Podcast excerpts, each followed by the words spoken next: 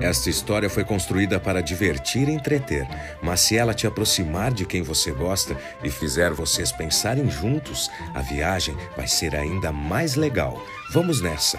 Começa agora os Contos da Cata. O Guri de Fé Bino tinha dúvidas e queria perguntar. Logo vocês saberão com quem ele queria falar. Procurou com alegria o seu vovô Chicão um sábio parente que entendia seu coração. Vovô era pai de santo e tinha muita fé.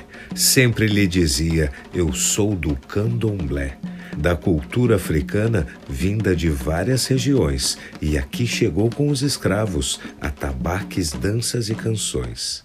Lembrou em seguida do que tinha ouvido de João.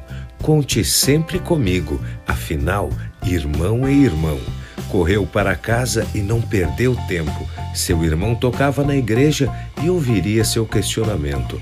Papo vai, papo vem, abraçou seu protetor, lhe deu um beijo carinhoso e despediu-se com amor.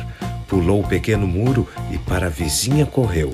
Já era íntimo da madrinha, que tinha virado uma mãe quando a sua faleceu falava sempre do Martinho, aquele da reforma, de sobrenome Lutero, se não me falha a memória.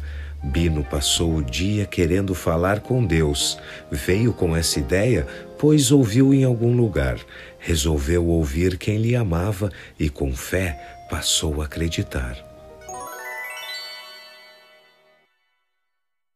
Agora é a hora da experiência mais gostosa, a troca de ideias. Conversem, compartilhem. A história só vale a pena quando lembrada. E quando tiverem um tempinho, conheçam o projeto Bons Ouvidos, padrim.com barra Contos da Cata. Vocês também têm histórias para contar.